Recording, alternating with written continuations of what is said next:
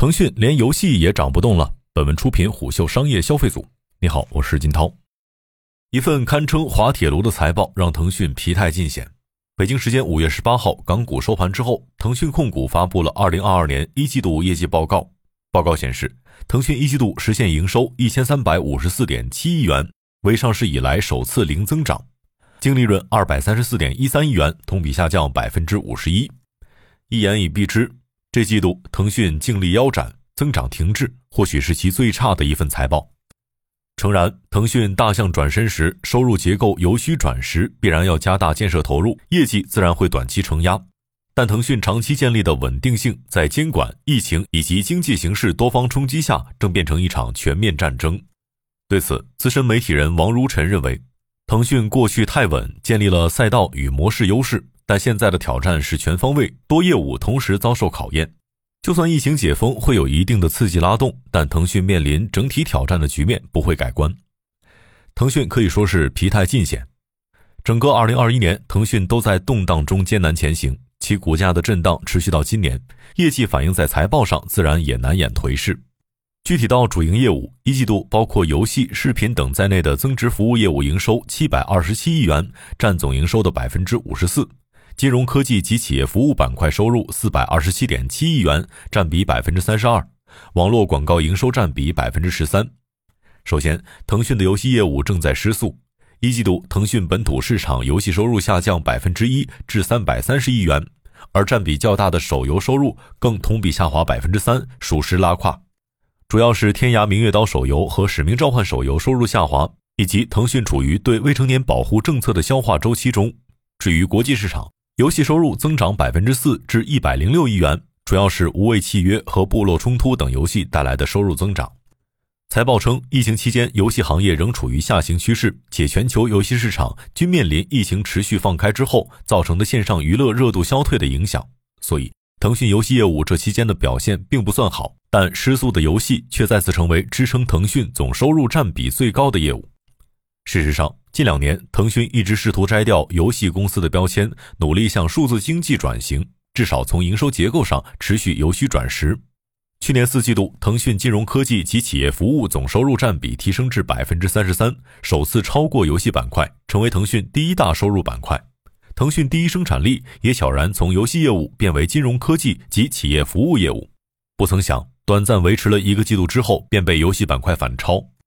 其次，金融科技及企业服务板块同比增长百分之十，至四百二十八亿元。作为腾讯寄予厚望的新增长引擎，百分之十的增速是该业务的历史新低。财报称，主要是受疫情影响，今年三月商业支付交易金额和企业服务收入都有所减少。其实，二零一五年腾讯便已经开始布局产业互联网，此后即便短期业绩承压，腾讯仍在保持对战略业务和科技创新的持续投入。尤其是二零一八年的九三零变革之后，腾讯明显加快了拥抱产业互联网的速度，逐步将金融科技及企业服务培育成集团新增长引擎。截至今年四月，腾讯在全球主要国家和地区的专利申请公开总数超过五点六万件，其中发明专利占比超过百分之九十。这份野心其实不难理解。当腾讯以及成为贯穿数万家企业的链接管道，它能否构建起包括服务器、操作系统以及芯片等在内的公司完整自研体系，很大程度上影响着腾讯生态重构的进度，以及其能否蜕变为广义的互联网入口。不过，以阿里为鉴，目前蚂蚁已经从阿里集团拆分，既然阿里的金融服务已经拆分出来，腾讯大概率也要对其金融业务做出调整。尤其去年下半年，监管对于反垄断持续深化，正迫使腾讯的投资版图与业务协同进行重构。甚至相比其他互联网大公司，腾讯面临的情况更为复杂。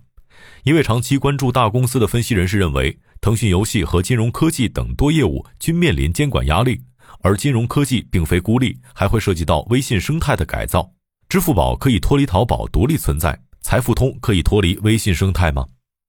最后，网络广告业务一季度收入同比下降百分之十八，至人民币一百八十亿元。财报称，这是由于教育、互联网服务及电子商务等行业的广告需求疲软，以及网络广告行业自身的监管变化的影响所致。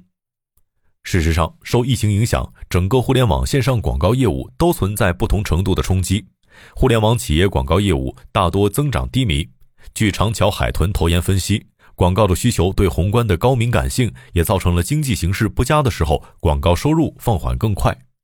深层次原因还在于，一方面，监管正逐步加大对互联网平台的整改力度，教育、游戏、地产、旅游等广告主所在的行业，自2021年下半年以来，受外界影响持续震荡，腾讯分到的蛋糕自然也一再变少。另一方面，互联网公司的广告业务疲软，也反映出国内的消费疲软。毕竟，国内广告市场总体规模也就是大几千亿元的盘子。不管是百度、腾讯、分众等老牌劲旅，还是抖音、快手、B 站这些新贵，亦或是多如牛毛的小团体，大家抢来抢去，不过是在内卷。尤其整个广告大盘萎缩的情况下，资源越发向新兴渠道聚集，比如短视频至于整个广告市场的掠夺。二零二一年中国网络广告年度洞察报告显示，超五成广告主增加了短视频广告投放预算。不过，微信生态内的视频号和小程序等功能组件均有不俗的数据。财报显示，小程序日活跃账户突破五亿，平均每天有超两亿的用户在小程序上使用政府服务。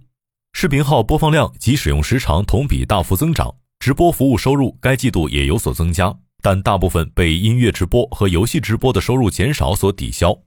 对此，中信证券预计微信视频号将于今年年底开启信息流广告变现。参考朋友圈广告和快手广告的情况测算，明年视频号广告有望贡献三百七十亿元左右的增量收入。一位港股分析师也对虎嗅表示，从财报表现来看，未来腾讯值得期待且唯一有看点的就是微信的商业化加速，尤其是视频号。可见市场对于微信生态关键板块的连接抱有巨大信心，但也有不少人担心微信加速商业化可能会破坏原有的微信生态。早在财报公布的两天前，马化腾便已经借着《腾讯可持续社会价值报告二零二一》对外表示，腾讯正在面临着挑战和发展并存的新阶段。一方面，收入与利润的增速放缓；另一方面，腾讯认为可借此换挡，去创造更高质量发展。如今看来，这既是腾讯高层对公司转型和业务阵痛的提前表态，也是业务长期处于舒适生长状态，遭遇外部环境急剧变化之后，管理层试图提高集团抗风险能力，并积极变阵。从用户体量来看，腾讯是中国最大的互联网企业，社交作为腾讯流量的基本盘，两款王牌产品 QQ 和微信的用户数据历来都会在财报中提及。先说微信，截至今年一季度末。微信和 WeChat 合并月活账户数为十二点八八亿，同比增长百分之三点八。微信基本盘在无限接近中国网民上限的前提下，依旧保持渗透，可见繁荣的微信生态依旧还有想象空间。其次是 QQ，QQ 的移动端月活账户数为五点六四亿，同比下滑百分之七。其用户流失速度加快，一方面是微信和其他娱乐产品分流导致，另一方面，QQ 作为一款横跨八零、九零、零零后的社交产品。其在移动互联网浪潮中沉浮二十三年，仍跻身 TOP 级应用前列，更为不易。如今国内出生率的走低，以年轻用户为基本盘的 QQ 自然会受到影响。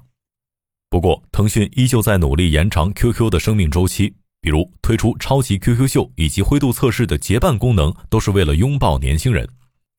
从利润源头来看，腾讯仍然是世界最大的游戏公司。滚起雪球之后的腾讯游戏，从研发到渠道都有不可撼动的市场地位，整个产业无出其右，所以市场对其预期的最大盈利点也是游戏业务。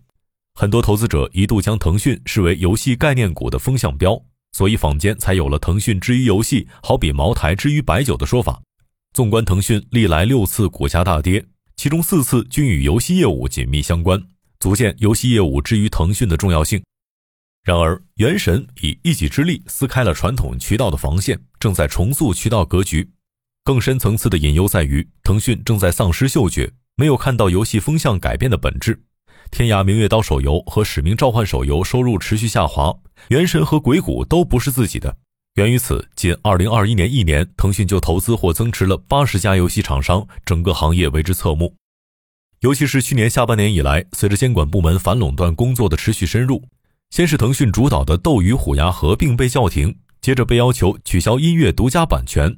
然后核心业务也迎来了强监管，从游戏直播、游戏加速器的限制，到腾讯嫡系企鹅电竞的退市，腾讯在游戏产业的布局和内容掌控力在一点点的被削弱。